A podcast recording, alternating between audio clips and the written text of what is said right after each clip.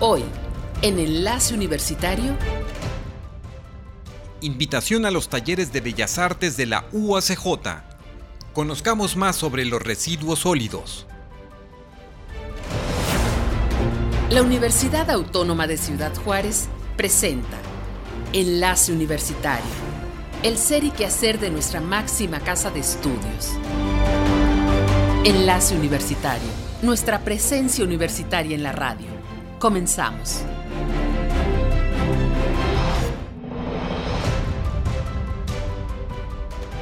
Amigos, ¿cómo están? Bienvenidos. Qué bueno que nos acompañan a esta emisión desde la UACJ. Les saluda Armando Rodríguez Hernández al micrófono. En la edición del espacio, nuestro compañero Gilberto Valtierra. Vamos a comenzar el espacio del día de hoy.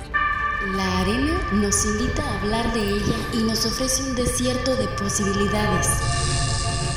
La Universidad Autónoma de Ciudad Juárez y CONACYT te invitan a participar al cuarto coloquio internacional de las culturas del desierto. Sede Casas Grandes, Chihuahua, del 21 al 24 de octubre. Fecha límite para enviar ponencias 13 de septiembre. Informes a coloquiodelsdesierto@uacj.mx. Somos UACJ. Amigos, para comenzar queremos presentarles eh, pues parte de una entrevista que realizó el maestro eh, Armando Gándara eh, de la Subdirección de Sustentabilidad Ambiental de la UACJ al maestro Néstor Acosta de Juárez Limpio y hablan precisamente sobre el tema de los residuos sólidos, un aporte interesante que todos debemos conocer. Para hablar acerca del manejo de los residuos sólidos urbanos en Ciudad Juárez, hemos invitado al maestro Néstor Ricardo Acosta Caro del Castillo, coordinador de la organización Juárez Limpio. Bienvenido, Néstor. Muchas gracias por estar con nosotros. Quiero hacerte la siguiente pregunta. ¿Cuenta Juárez con la capacidad suficiente, es decir, buena cobertura de recolección? Juárez tiene un servicio de recolección de, residuos, eh, se podría decir básico, ¿no? Que cumple con algunos estándares, cumple con la recolección tradicional que hemos visto durante muchos años en la ciudad. Sin embargo, este en los últimos años está siendo rebasado. Primero, por la capacidad de cobertura. Cada vez la ciudad es más grande, cada vez hay más población en la ciudad y bueno, otros aspectos que impactan directamente puede ser la, fragmentación y la dispersión de la misma ciudad. ¿Qué genera esto? Bueno, eleva eh, de manera obvia el, costo eh, de la recolección de los residuos al tener que tener más camiones de recolección, al tener que utilizar más combustible, más personal, más días a la semana, ¿no? Entonces, esto se ha, se ha ido reflejando, ¿no? Y eh, se puede ver en algunas encuestas de percepción cómo eh, se ha ido rezagando poco a poco el servicio de recolección de residuos. Otro aspecto importante de por qué el servicio de recolección de residuos eh, está siendo rebasado en su capacidad es que existen cada vez más productos prácticamente desechables. Se podría hablar de muchos empaques, productos que vienen en, material PET, la duración de los mismos productos, pues se está generando cada vez más residuos por habitante. Y eso también eh, está generando mayor tonelaje eh, y eso incrementa eh, de manera muy directa el costo. ¿no? La tendencia ha sido que los residuos, residuos orgánicos han ido desapareciendo y bueno, o, cada vez son menos y los inorgánicos son los que se están creciendo, ¿no? La generación de residuos por habitante. Eso también está generando que eh, el servicio actual que tenemos está siendo rebasado. Continuando con esto, te pregunto si en Juárez se realiza la separación selectiva, separar orgánicos e inorgánicos, y en qué porcentaje se hace.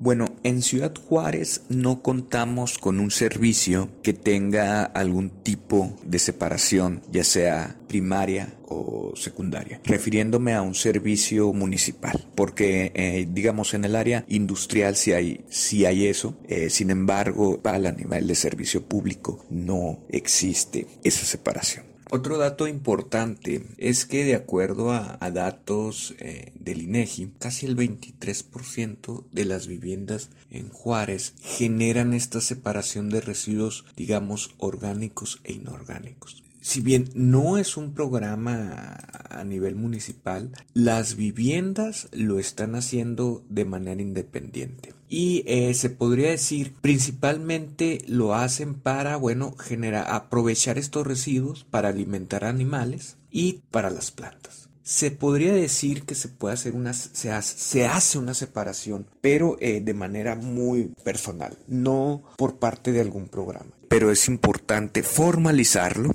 ¿sí? Para que se haga de la manera más correcta posible y extenderlo a toda la ciudad, ¿no? Y de cierta forma volverlo eh, obligatorio. Néstor, ¿puedes decirnos la cantidad de basura que se genera diariamente en Ciudad Juárez? Bueno, eh, se estima que la cantidad de, residuos que se generan eh, diariamente es de 0.90 kilogramos aproximadamente por habitante en la ciudad. A nivel nacional se tiene un promedio de 0.85 kilogramos eh, de residuos aproximadamente. Eso significa, bueno, que estamos muy cerca de, del promedio nacional. Bueno, y de acuerdo al INEGI, a nivel ciudad se están generando 1.270 toneladas aproximadamente diario. Y bueno, ya los datos eh, por parte del municipio eh, se menciona que se están generando 1.302 toneladas diarios. Continuamos hablando acerca de los residuos sólidos urbanos con el maestro Néstor Acosta de la organización Juárez Limpio. Te pregunto, de los volúmenes mencionados, ¿qué tanto se recicla en la ciudad? Bueno, como había comentado, en el relleno sanitario eh, se encuentran eh, grupos de pepenadores que hacen eh, esta separación y valorización de algunos residuos. Sin embargo, no hay un dato de manera pública donde se esté informando qué tanto se está recolectando en, el relleno sanitario. Sabemos que es una actividad pues no formal, entonces no se tienen estos datos. Otro aspecto importante es que al no existir un programa, eh, digamos, municipal, pues no se cuenta con un, dato fiable de, de, de, residuos. De cuántos residuos, cuántos se está reciclando en la ciudad. Es difícil dar, dar un dato de, de, cuánto se está separando. Es uno de los principales retos, porque sabemos que para poder implementar un programa exitoso, pues tendríamos que estar caracterizando los residuos en la ciudad, ¿sí? Cuánto se está generando, qué porcentaje se está generando y contabilizar eh, las acciones individuales eh, para poder tener un dato de cuánto se está reciclando y así tomar decisiones y generar una estrategia muy puntual sobre reciclaje y separación de residuos. Néstor, la ciudad cuenta con rellenos sanitarios adecuados. ¿Tú qué opinas al respecto? Ciudad Juárez cuenta con un relleno sanitario. En el país eh, existen dos formas principales de disposición final de los residuos sólidos urbanos. Estas dos formas son los tiraderos a cielo abierto y eh, la otra es los rellenos sanitarios. La diferencia es en que los rellenos sanitarios tienen mayores medidas para evitar los impactos de los residuos que generalmente ocurren en un tiradero de cielo abierto, que esto es, bueno, la emisión de gases, la infiltración de los lixiviados al subsuelo contaminación de cuerpos de agua derivado del mal manejo, la generación de fauna nociva, una parte también la dispersión de algunos contaminantes por el viento o de los mismos residuos por el viento. La finalidad del relleno sanitario pues es evitar esos impactos. El relleno sanitario cuentan con algunas estrategias para evitar eh, como les mencionaba, todos estos impactos. Uno de los más importantes es el aprovechamiento de los gases derivados de la descomposición de los residuos, que en Juárez, bueno, se utiliza un porcentaje para generar energía eléctrica. Otra cosa muy importante que deben de tener estos rellenos sanitarios es tener algún tipo de cercado para evitar precisamente la dispersión de algunos residuos o algunos contaminantes por medio del viento. Sin embargo, yo creo que ese es uno de los principales problemas que enfrenta el relleno sanitario en la ciudad. Eh, es muy común que al salir o cerca de la zona, el polígono donde se encuentra el relleno sanitario, es muy común ver eh, residuos que se han dispersado por el viento. Otro de los aspectos importantes que deberían de tener los rellenos sanitarios, o en particular el relleno sanitario en Ciudad Juárez, es que se encuentre eh, con una infraestructura adecuada. Y dentro de esta infraestructura pues se encuentra la pavimentación de donde transita el, el, sistema de transporte utilizado, en este caso aquí comúnmente llamados camiones de basura. Juárez no cuenta con eso, si bien tiene algunas secciones, no el total de las secciones no se encuentra pavimentada. Eso también está generando cierto impacto a la ciudad, porque bueno, se levantan polvos y bueno, son arrastrados por el viento y también generan estos problemas incluso de olores, ¿no? Cerca de la zona.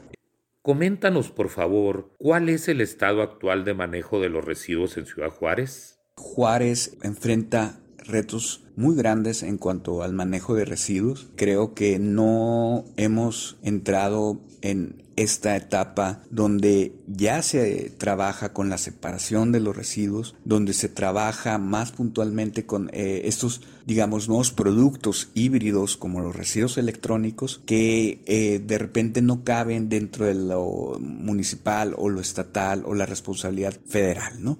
Creo que es uno de los principales retos que tiene Ciudad Juárez en cuanto al manejo de los residuos, ¿no? Comenzar a el manejo inteligente de los residuos, eh, separarlos de manera idónea y aprovechar los que pueden ser aprovechables eh, de manera idónea y también eh, llegar a más puntos de la ciudad, ¿no? Con estos tipos de sistema. En Juárez ya es momento en que se dé paso a la separación de los residuos orgánicos inorgánicos. Es momento en que se pongan ya puntos limpios en la ciudad donde puedan estar llegando los residuos como las llantas, como residuos peligrosos que se generan en el hogar, como focos, como medicinas, como residuos electrónicos, donde se puedan estar llevando y, se puedan estar dando una disposición adecuada, donde se puedan llevar las pilas, donde se puedan llevar residuos como pinturas, como solventes que muchas veces tenemos en la casa, ¿no? Entonces, eh, me parece que estamos al límite, yo creo que ya no podemos seguir con este mismo sistema, tenemos que dar un paso adelante para evitar toda esta contaminación que ahorita se está generando, eh, no se tienen ni siquiera contabilizado los impactos ¿no? que se están generando por el, falta de, un manejo inteligente de estos residuos. De igual forma es importante que también las empresas, las que generan productos, las que distribuyen eh, los productos, empiecen a trabajar también de manera colaborativa, tanto con los gobiernos como con las personas. ¿Por qué? Bueno, esto se le llama responsabilidad extendida del producto y tiene que ver mucho con esto. Eh, eh, este concepto de la responsabilidad extendida del producto es muy sencillo. Yo, vendedor, de computadoras, marca de computadoras, pongo puntos limpios donde eh, las personas puedan llevar finalmente su producto que ya no sirve al final de su ciclo de vida a disponerlo y yo conocedor del producto puedo reciclar el material y reaprovechar el material y puedo disponer del material que ya no me sirve, ¿no? Entonces esto también tiene que ver con la cuestión de economía circular. Entonces también es importante que las empresas empiecen a trabajar con esto, que se genere un trabajo colaborativo Sí, y otra cosa muy importante es eh, reducir el consumo de estos de los productos desechables, de productos con muchos empaques, sí, de productos que son más caja que, el producto final, ¿no? Entonces eh, eh, esto tiene que ver mucho en la conciencia ambiental de las personas. Es muy importante generar esta educación Néstor, muchísimas gracias por contestar nuestras preguntas y por habernos acompañado.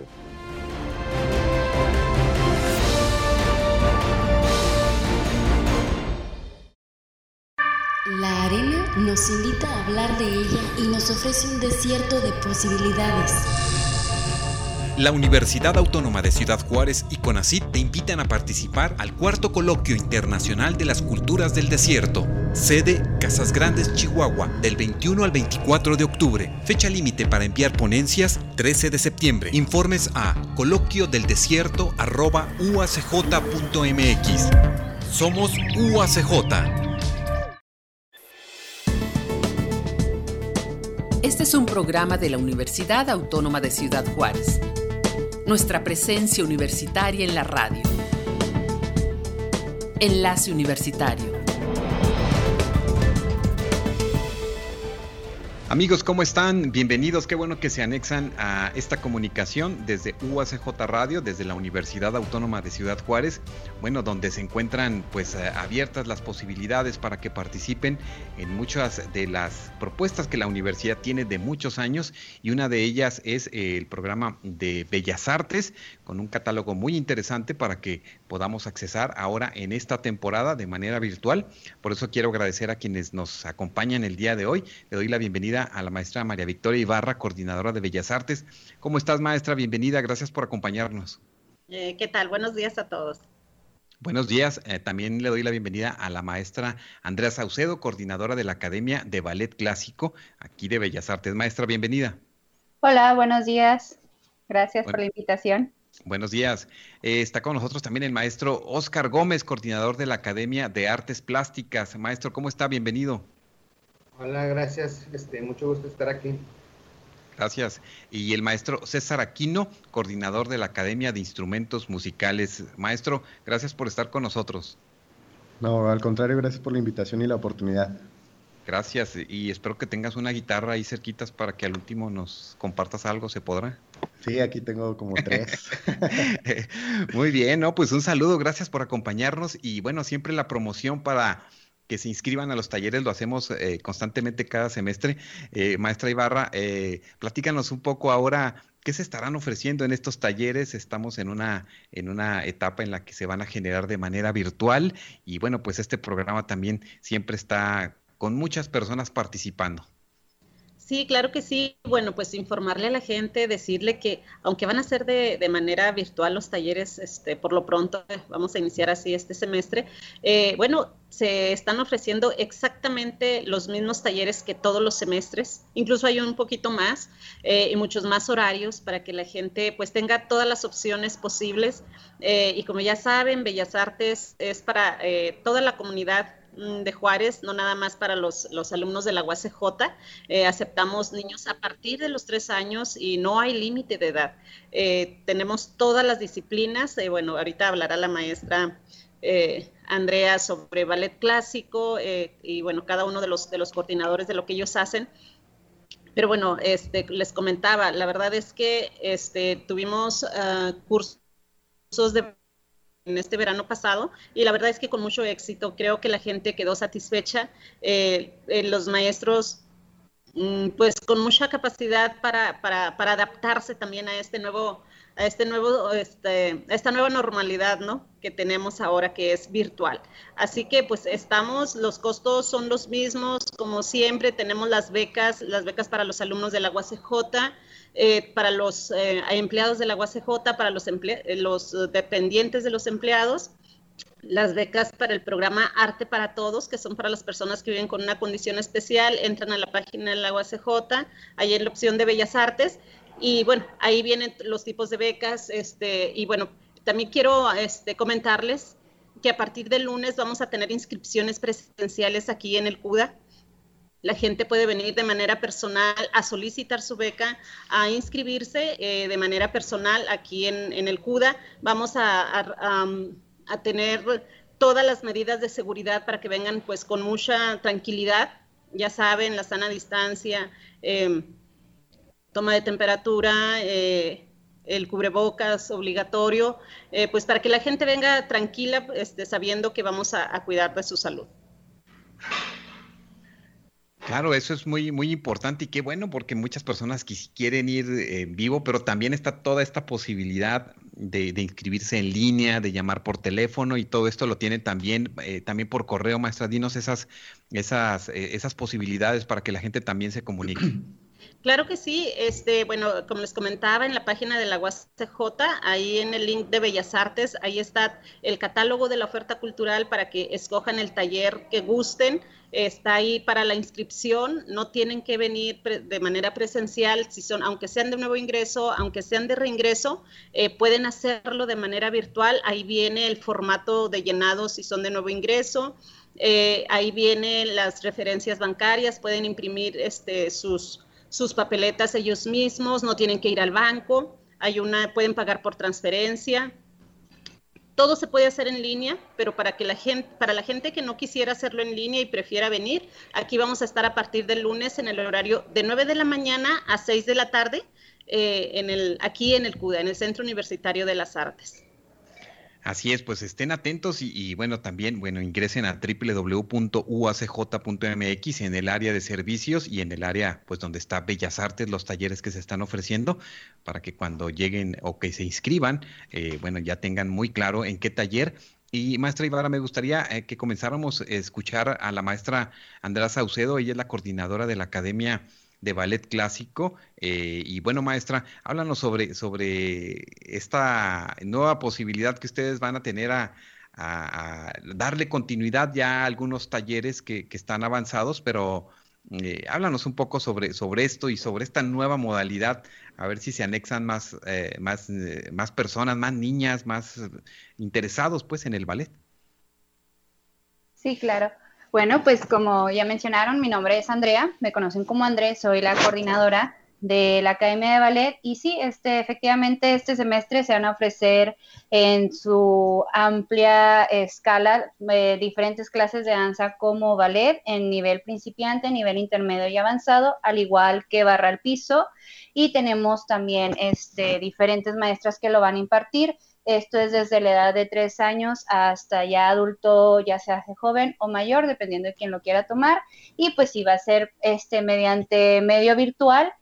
Y sí, claro que es todo un reto, ¿verdad? Enseñar danza a través de una computadora, a través de un celular. Este, y sí implica mucho reto tanto a los alumnos al estar en la clase como a los maestros impartiéndola, porque bueno, pues obviamente eh, ponemos eh, las reglas o los acuerdos en clase como si los tuviéramos presenciales, pero al mismo tiempo ser flexibles. Eh, pequeñas, por ejemplo, de que si van al baño, que si quieren tomar agua, que si los tiempos este, de límite en cuestión de descanso se manejan de la misma manera como si fuera presencial. Realmente uno como maestro adecua la clase lo más cercano a como si estuviéramos en un estudio y más que nada también para motivar este lado del alumno a seguir tomando la clase, a seguir este, poniendo atención en la clase y al mismo tiempo, bueno, desarrollando este, su aprendizaje tanto motriz como este, mental y al mismo tiempo emocional. Obviamente sí es muy diferente manejar clases a niñas pequeñas, a niños ya adolescentes, a adultos, este, y sí, pues es muy, mucho reto, pero yo los invito pues obviamente a tener mucha paciencia, a tomar esto de una manera positiva y como un aprendizaje nuevo que nos ayuda a crecer tanto como humanos, como profesionales y como bailarines, porque sí se puede, sí se puede dar clases tanto a niños pequeños como a niños este, ya más grandes, adolescentes, adultos, solo es tener las herramientas necesarias para poder impartir este, en este lado la danza del ballet que realmente pues es más estético, es más este, estructurado, eh, conlleva ya más movimientos predeterminados, eh, donde sí va de la mano la creatividad, pero como ya la danza en sí, el ballet, algo que ya está este, definido y tiene su propio idioma también, pues realmente es más de estructura a que, por ejemplo, en la danza contemporánea, que es un poquito más abierto, más liberal, un poquito donde la estructura varía un poco. Entonces, eh, sí los invito a tomar las clases de ballet porque pues claro que es muy diferente, pero yo creo que es muy enriquecedor lo que puedes aprender a través de una pantalla junto con tu maestro. Es un aprendizaje mutuo. Y también este, aprovecho, eh, aparte de estas clases que se van a estar dando en diferentes niveles, en diferentes horarios, porque no nada más este, es un horario predeterminado, sino son varios donde todos este, pueden observar el catálogo y escoger el horario que obviamente les beneficie mejor, ¿no? Más que nada a los niños pequeños en este caso que van a estar también mucho tiempo en las aulas, ¿no? De manera virtual, bueno, en la clase la pueden escoger después de clase como si fuera una clase como después, ¿no? De las que tienen extracurriculares y tienen una duración de una hora. Realmente no es mucho tiempo porque ya sabemos que pues están mucho tiempo frente a un monitor, ¿no? Y es cansado y tanto mental, visual, emocional. Entonces es el lado motivacional más que nada de seguir empujando a nuestros niños de la ciudad como adolescentes y jóvenes a seguir activándose de manera positiva. Este, también se van a impartir otras clases, no nada más es ballet, clásico, también hay contemporáneo, hay folclore, hay jazz, hay ritmos latinos, eh, me parece que hay danza polinesia, entonces sí hay, varia, hay mucha variedad de danza y es muy bonito, es muy bonito este, compartir el arte, este, seguirlo compartiendo y esforzándonos para lograr el objetivo, ¿sí? que en este caso sería más que nada como mantener esa activación física a través de un aprendizaje positivo. Claro, y eso es, es, fundamental, digo, tenemos que estarnos moviendo, ¿no? Aquellos que ya han estado en diferentes, este, bueno, grupos de ballet o de danza, bueno, pues eh, eh, la idea es que también mantengan, obvio, ¿verdad? Que no, no es lo mismo, puede haber ahí alguna desesperación porque también el, maestro ve en la pantalla muchos de los, de los, y es eh, difícil quizás identificar cuando se está trabajando un mal trazo, una, una mala indicación ahí, pero me parece que esta es una buena oportunidad también porque los docentes en, danza, en verdad que han tenido trabajo, en verdad que han participado tanto, hemos visto tantas propuestas en, diferentes redes sociales donde dan sus clases y donde, bueno, hasta hay acceso a clases magistrales, ¿no? Con los mejores bailarines, ¿no? Sí, de hecho, este, pues sí, efectivamente ha habido alrededor del mundo muchos talleres, clases, acceso a clases magistrales, este, donde sí realmente el maestro adapta, por decir, su salón o su clase también a las posibilidades del alumno. Por ejemplo, en mi caso, yo que enseño este ballet contemporáneo, yoga, diferentes cosas, bueno, también soy muy flexible en que el alumno, bueno, si no tiene una barra, usa una silla, usa la pared, este, hasta un burro de planchar, ¿no? O sea, es este, con las posibilidades que tenemos en casa, los espacios, se maneja también de manera dinámica de que, bueno, si estás en tu cuarto, bueno, ahora a lo mejor intenta, no sé, la sala o algo, se, se acondiciona realmente este, a las posibilidades del alumno y también a la, al ser versátil para que no sea cansado y monótono, sino que sea un poco más dinámico, más fluido y obviamente este, el alumno tiene esa posibilidad también. Eh, y sí, eh, o sea, perdón. E inclusive eh, flexible, ¿no? Porque estás me imagino que después van a estar los hermanitos o las hermanitas ahí acompañando al, Ah, al alumno, ¿no? Y eso es eh, interesante, se integra ahí también la, la, familia. Sí, eso es muy importante. Eh, maestra, permítenos, eh, maestra Andrea, permítenos compartir ahora un poco con el maestro Oscar González. Él es el coordinador de la Academia de Artes Plásticas. maestro, platícanos un poco sobre los talleres que van a estar ofreciendo. tenemos ahí referentes en la educación de las artes. Nosotros aquí que vemos a veces el canal, los canales, bueno, ya ahora en todos lados, ¿verdad? Pero este, la pintura, el dibujo, parece que ya hay una, una, una idea de cómo trabajar en línea. Platícanos qué van a estar ofreciendo. Sí, claro, este, pues ahora que hubo los cursos de verano, ya los alumnos se pudieron dar más o menos este, una idea de cómo se, se van, van a estar impartiendo algunas de las clases. Claro, ¿verdad? Que, que son variadas, porque dentro de, de, las clases, pues hay diferentes disciplinas.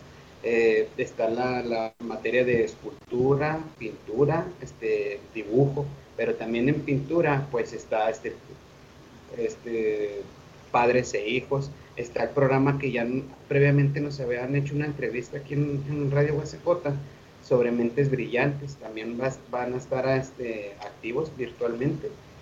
Este, pues estamos este, todos ya muy, muy entusiasmados, muy emocionados de, de empezar el semestre, pues este, esperemos que todo salga bien como, como han salido otros semestres, claro.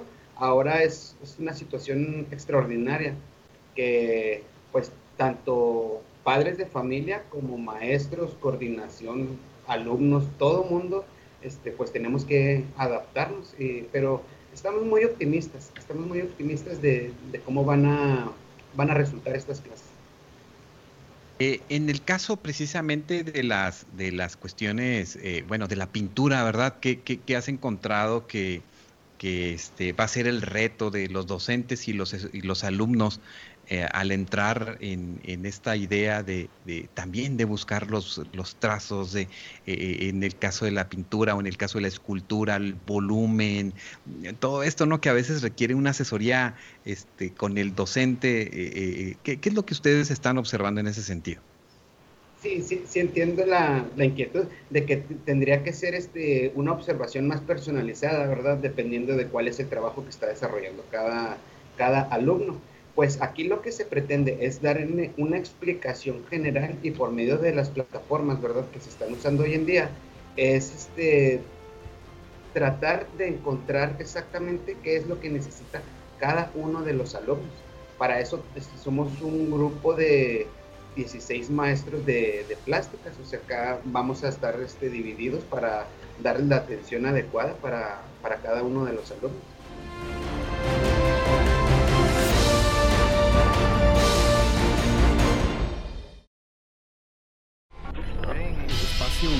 Universitario.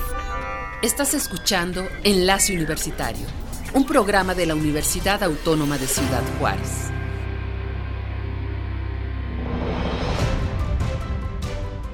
Eso es muy importante y que no se nos olvide quitar el mute del micrófono para que los estudiantes estén, estén atentos y estén eh, eh, en, esta, en esta dinámica. Yo, yo observo que, hay eh, la posibilidad de, de, que, bueno, pues se genere esta, esta inquietud, ¿no? Por, la, por las artes, en el caso de la, de la, de la pintura o de las artes, de las artes plásticas. ¿qué, ¿qué, talleres te toca dar a ti, maestro? platícanos un poco.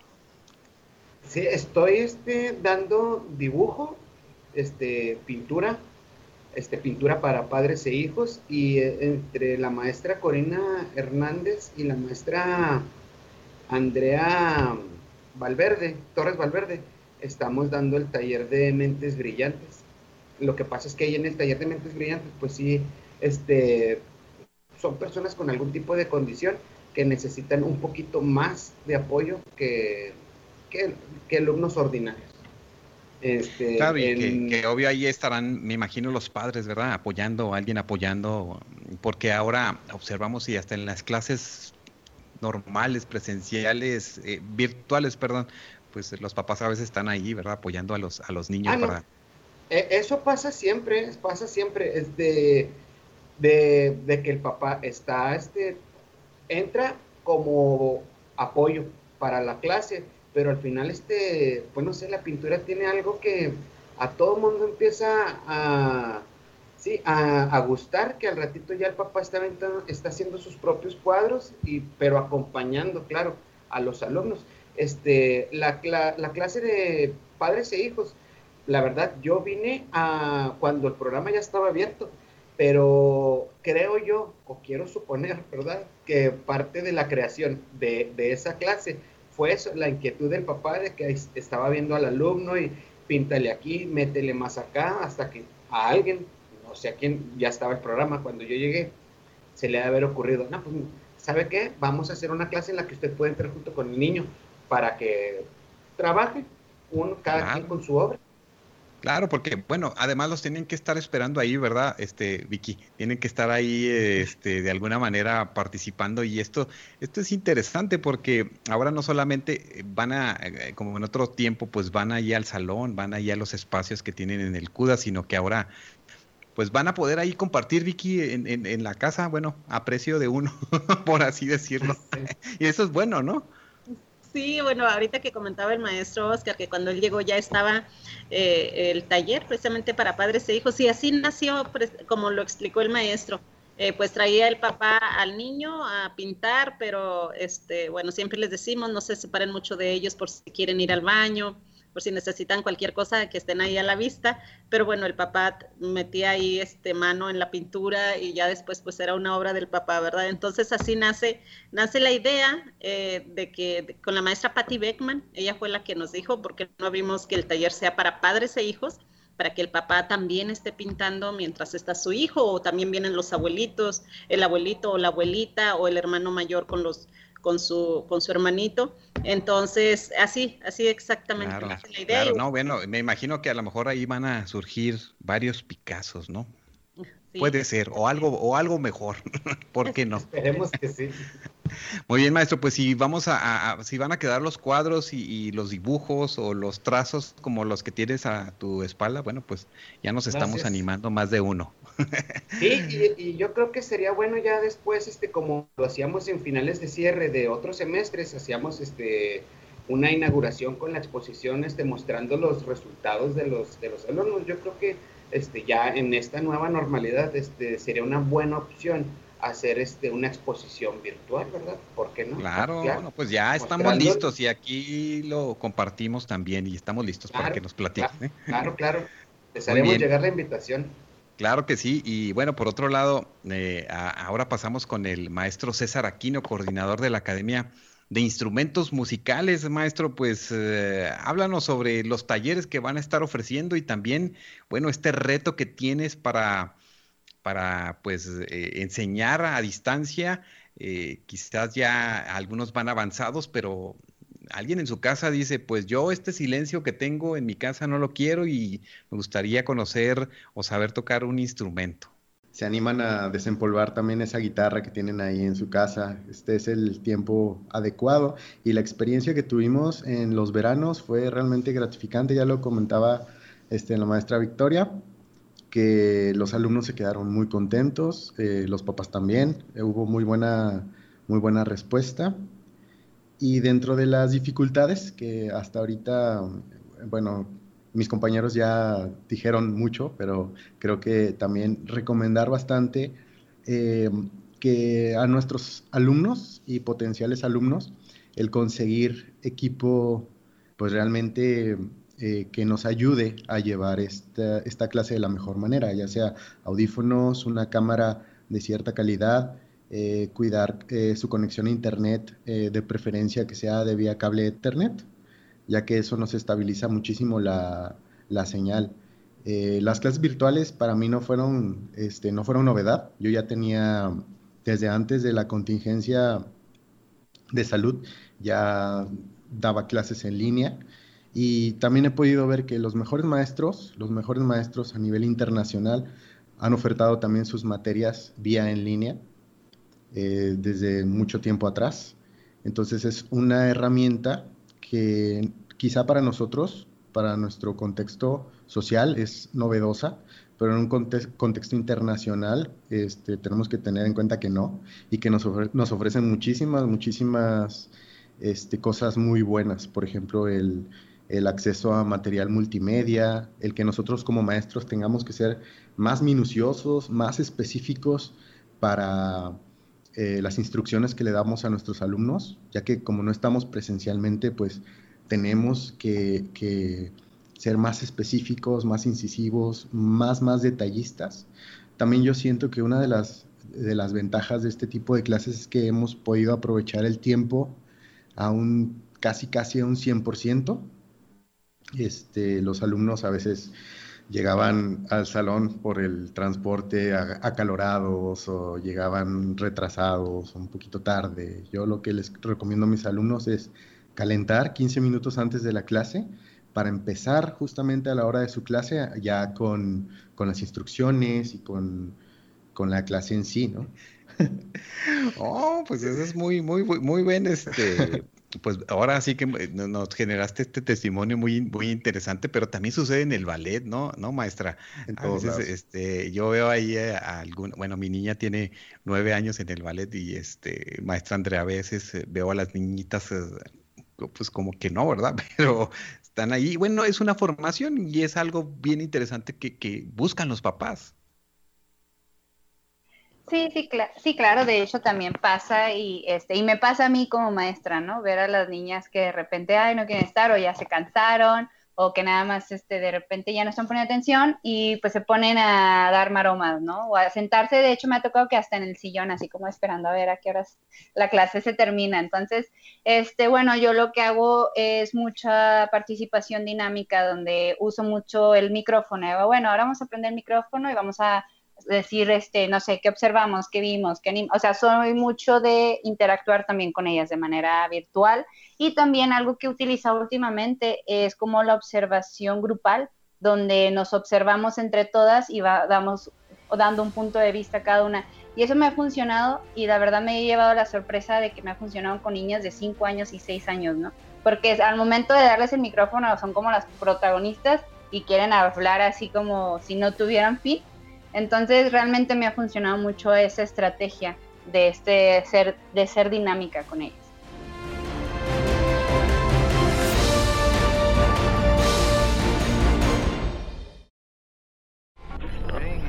Universitario.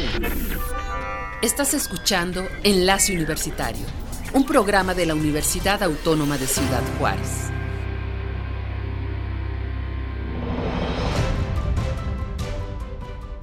Este, eh, en ese sentido, desde las artes plásticas, eh, maestro Oscar, este, eh, ¿cuál es la, idea en ese, de esa pregunta que, realizamos, no?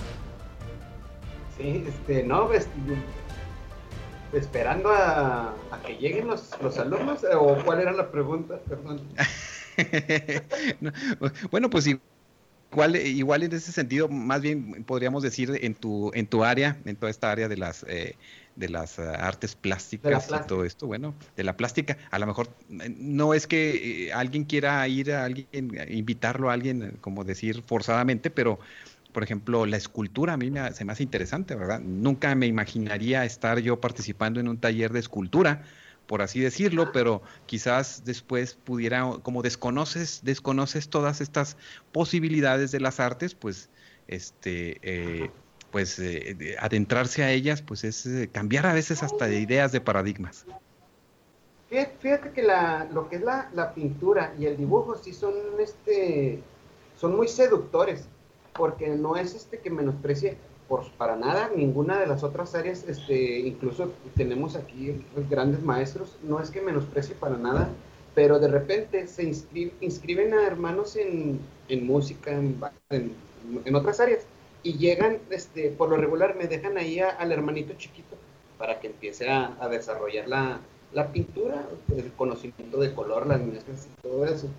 Llega el hermano con sus baquetas, con su guitarra, no sé, con de, los talleres que vengan y de repente se están, ay, qué chido, me gustaría aprender a hacer esos ejercicios tan básicos.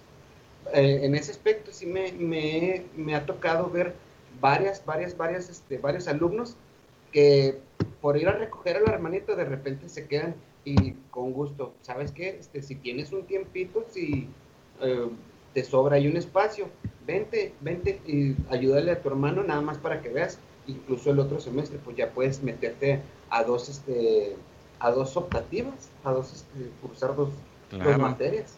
Maestro, ¿cuánto cuesta su cuadro allí del Raramuri que está atrás de usted? Ah, es un boceto, ni siquiera es cuadro son estudios para, para color. bueno, porque, porque también se puede vivir de eso, ¿no? Estamos hablando ah, de lo difícil, de lo difícil que vivir de, que es vivir de las artes, ¿no? De, del baile, de la música y de, esto, ¿no? A menos que me, que me desmientan mis compañeros, cada quien va a hablar como le fue en la feria. La verdad, para mí, este, la, la carrera de, de artes plásticas ha sido muy, muy, muy noble conmigo. Porque aparte de darme una carrera, un título, ¿verdad? Eh, me dio un oficio y un oficio maravilloso en el cual puedo echar este, mano para tener un ingreso bastante bueno, por decirlo así. No, pues eso es bien interesante, Vicky, porque estamos hablando que quizás desde pequeños, adolescentes o jóvenes pueden, eh, un taller de estos puede marcar la vida de, alguien, ¿no? En un momento determinado. Así es, así es. Y ahorita que comentaban, por ejemplo, de los, de los ah, alumnos que llegan porque los papás los trajeron, porque la mamá quería ser bailarina, o el papá quería ser músico o pintor. Eh, y bueno, yo siempre les digo a mis maestros en las reuniones que tenemos que aunque el alumno no sea eso lo que él está buscando, a lo mejor él quiere batería, pero el papá y la mamá lo quieren meter a piano, entonces, o porque no tienen el instrumento, o por muchos factores. Bueno, es, Bellas Artes no precisamente el objetivo, sabemos que no, no todos los alumnos vienen a ser eh, un artista o un bailarín. Eh, eh, pero sí creemos que es parte de la formación integral del ser humano. Entonces, en su paso en su paso por, por, el taller que sea, aunque no sea lo que él estaba, estaba buscando, bueno, que sea un aprendizaje eh, para que, para que en, en, un futuro, porque también el objetivo de nosotros es la creación de públicos. Entonces, para que en un futuro ellos lleguen a una exposición de pintura y ellos vean, aunque porque fueron a una clase de pintura, oh, ya me dijo el maestro de la composición, o van a un, a un evento de, de, ballet, oh, yo recuerdo cuando estaba, cuando fui, este, bueno, que, que, que, sea creación de públicos, ¿no? Que, sean personas con criterio, que, que tengan las bases de lo que, de lo que es el arte. Claro, y, además eso, eso impacta, ¿verdad? Eso impacta en la familia, ¿verdad? Porque a lo mejor yo no sabré eh, ahora que comentábamos, por ejemplo, del ballet Bolshoi de, Rusia, yo, a lo mejor de padre de familia, pues yo qué, qué idea puedo tener de eso, ¿no? ¿Quién es esa primera bailarina que representa a México en un en, una cuestión en ese sentido, quién pintó, quién es este pintor, ¿no? Del Renacimiento, o quién eh, es eh, Ludwig van Beethoven, ahora que estamos en su 250 aniversario del natalicio. Bueno, pues vamos entendiendo cosas que, que son de la cultura general, Vicky. Así es, y bueno, pues eh, como nuestra eh, misión, la misión de Bellas Artes es construir una sociedad con valores culturales y artísticos a través de las diferentes manifestaciones artísticas. Entonces, bueno, por eso también el objetivo de, que es de que tan chiquitos los niños puedan llegar a Bellas Artes, porque necesitamos construir una, una sociedad con estos valores. Y bueno, el adulto que este, eh, a lo mejor cuando estaba chiquito este, lo, eh, tomó alguna actividad artística, pero luego ya este, el estudio, muchas actividades no le permitieron y quiere regresar, bueno, pues aquí está Bellas Artes o alguien que siempre tuvo la inquietud, pero no pudo. Bueno, también aquí está Bellas Artes. Y ya para terminar, pues sí, nada más comentarles que eh, aquí tenemos ahorita tres coordinadores de academia, pero en realidad son 11 los coordinadores de academia. Eh, y bueno, pues eh, hay muchísimos talleres, como comentaban los, los, maestros. Tenemos piano, tenemos canto, todos los géneros. El que quiera cantar ópera, el que quiera cantar pop, el que quiera cantar música mexicana. tenemos también la, jazz, que es um, música jazz. tenemos este, música tradicional mexicana, eh, las danzas, como lo mencionaba la maestra Andrea, bueno, pues tenemos eh, eh, country, tenemos flamenco, ritmos latinos, danza moderna, tango, bueno, y otros y otro tipo de bailes. tenemos teatro, cine, literatura, fotografía. te digo que, bueno, los maestros no están aquí en este momento, los coordinadores, pero tenemos opciones de horarios para todas las edades y para todos los gustos. No, pues ahí está. Busquen el catálogo en www.uacj.mx en el área de servicios, allí en Bellas Artes, y busquen todo el catálogo, todo el catálogo este, completo. Y bueno, pues que la edad no sea una limitante para nada. Ahí observo a veces este, en las redes que nos presentan a veces historias, por ejemplo, de mujeres ya adultas mayores, este, eh, maestra Andrea eh, participando en el ballet, ¿no? O, buscando ingresar a, unas clases de música, gente adulta, y bueno, en todos los ámbitos, y eso es importante.